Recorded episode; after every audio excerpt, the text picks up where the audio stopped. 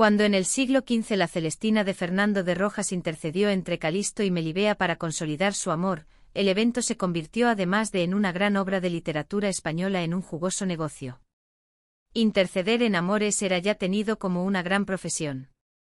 Pero la Celestina no sabía que en ese momento estaba colocando la primera piedra del Tinder del siglo XXI tanto una como otro, Celestina y Tinder, corren, ven, dicen, en aquella época el oficio de correveidiles era una ocupación reservada al mundo femenino y relacionan, es decir, promueven citas, la primera de manera analógica y algorítmica la segunda. Ambos sobre un asunto peliagudo, irrenunciable y probablemente el más universal de todos, el amor.